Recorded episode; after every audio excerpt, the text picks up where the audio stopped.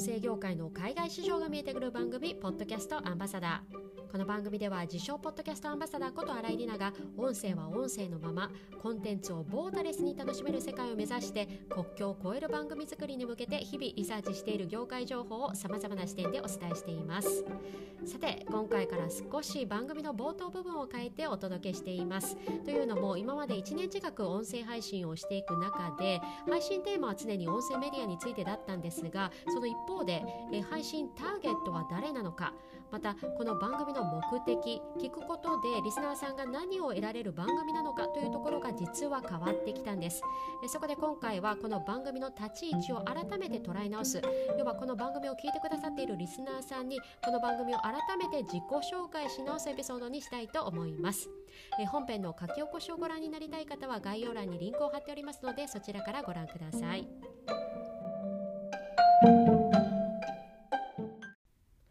さて今回はリスナーの皆さんに改めてこの番組を自己紹介し直すエピソードということでいつもと少し違う内容となっております。えー、このポッドキャストの過去の15本のエピソードではですね音声業界の海外市場が見えてくるポッドキャストという、まあ、キャッチコピーの通り海外で人気のポッドキャスト番組のレビューやおすすめそして業界の注目ニュースをさまざまな視点でお伝えしてきました。このさまざまな視点というのは大きく、まあ、2種類の視点があってですね一つはこの私が過去7年間海外ポッドキャストを聞いてきた、まあ、知見、まあ、実際に海外のコンテンツを聞き込んできた私自身のリスナー視点というところともう一つは、まあ、音声業界の先行事例とも言われる海外のニュース、まあ、いわば、えー、まだ日本語訳されていない音声業界の海外視点この2つの視点を持って情報をお伝えしてきました。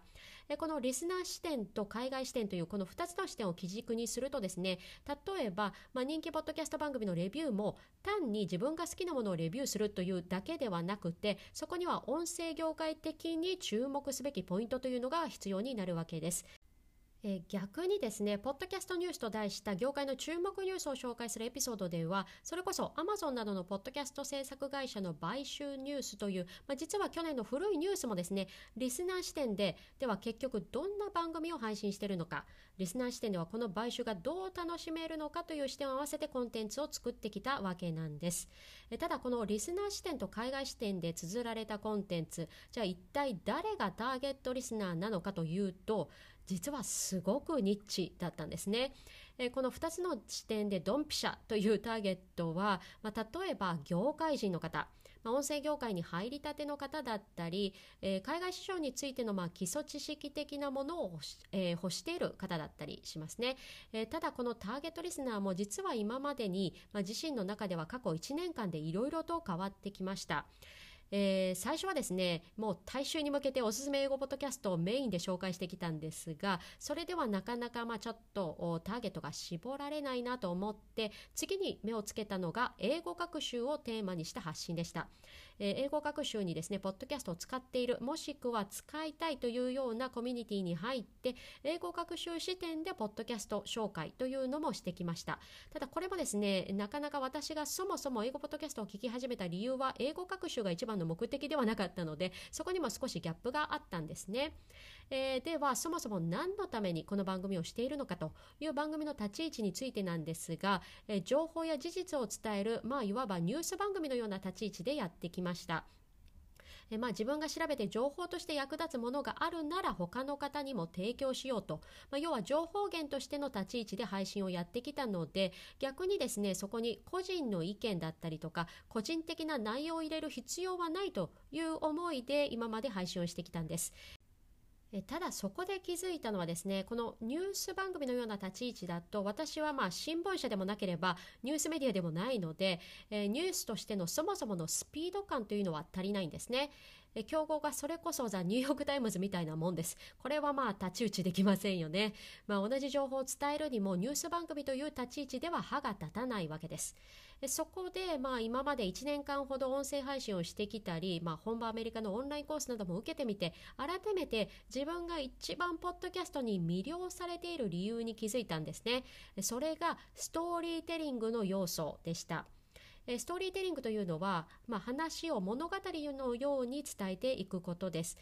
今ではビジネスシーンでもよく言われる用語になっていると思いますが、ポッドキャストにもストーリーテリングタイプという作り方のフォーマットがあるのを以前もご紹介しています、まあ、フィクションノンフィクションにかかわらずある共通のテーマに沿って、まあ、自分が伝えたいストーリー、まあ、物事の起承転結を意識して情報を整理して番組を構成するというタイプですね。このストーリーテリングという要素このこれがですね私の今までの配信では明確になっていなかったんです、まあ、結局私自身が何のためにこの海外市場をリサーチしたり海外のポッドキャストを聞き込んだりはたまたですね自分自身で音声配信をしたりしているのかといった、まあ、自分自身の個人的な目的というのをこれまでの番組上ではですねあまり繰り返して宣言などはしてこなかったんですがそこのストーリーというのが実はリスナーさんに伝わってないとですね何のための番組なののかこれを聞いて何が得られるのかというところの交通整理というのができていないというのが最近分かりました。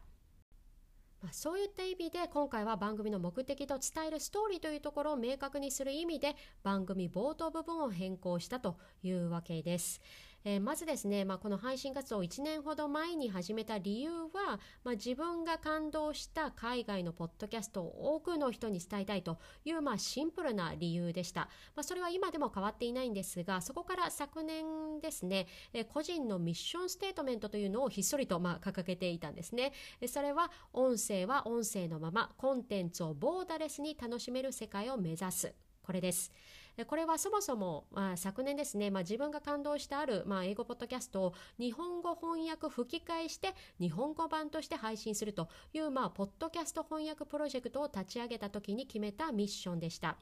えー、ただこのプロジェクトを進めていくうちにですね、まあ、いろんな市場環境やリサーチをしていく中で有益な情報だったり面白い取り組みなどがあってそれをまあコツコツと1年ほど配信をしてきたわけなんですが、まあ、この掲げているミッションで具体的に何をしたいかというと国境を越える番組作りをしていきたいと考えています。これ例えば、まあ、以前ですねこの第4話でも取り上げたポッドキャストの多言語配信、えー、これが今メインとなりますね。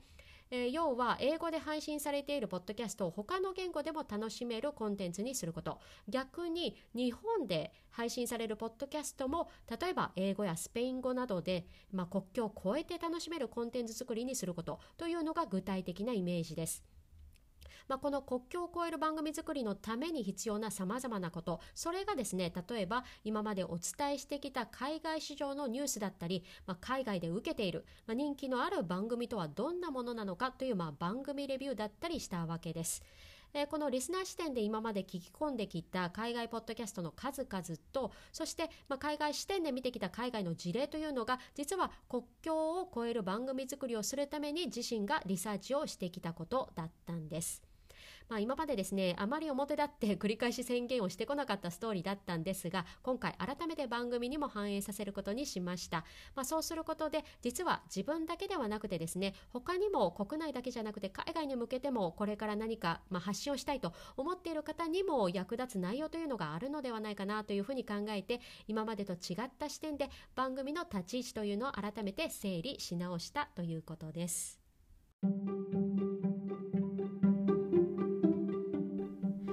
さて今回はこの番組の新たな自己紹介の回というまあ普段と違ったエピソードでお届けしていきました、えー、自身のミッションを音声は音声のままコンテンツをボーダレスで楽しめる世界を目指すと掲げて国境を越える番組作りに向けて日々リサーチしている海外の音声業界の情報をリスナー視点と海外視点を両方合わせ持ちながら今後も配信をしていきたいと思います。自分もいつか海外に向けて音声配信をしてみたいと実は思っている方にも役立つ内容。どのようなステップをを今まで私が踏んできているのかここら辺もですね今後ポッドキャストニュースや番組レビューと合わせてお伝えしていきたいと思っています。どうぞよろしくお願いします。最後までお付き合いいただきありがとうございました。ポッドキャストアンバサダーの新井里奈がお送りしました。それでは次回のエピソードで。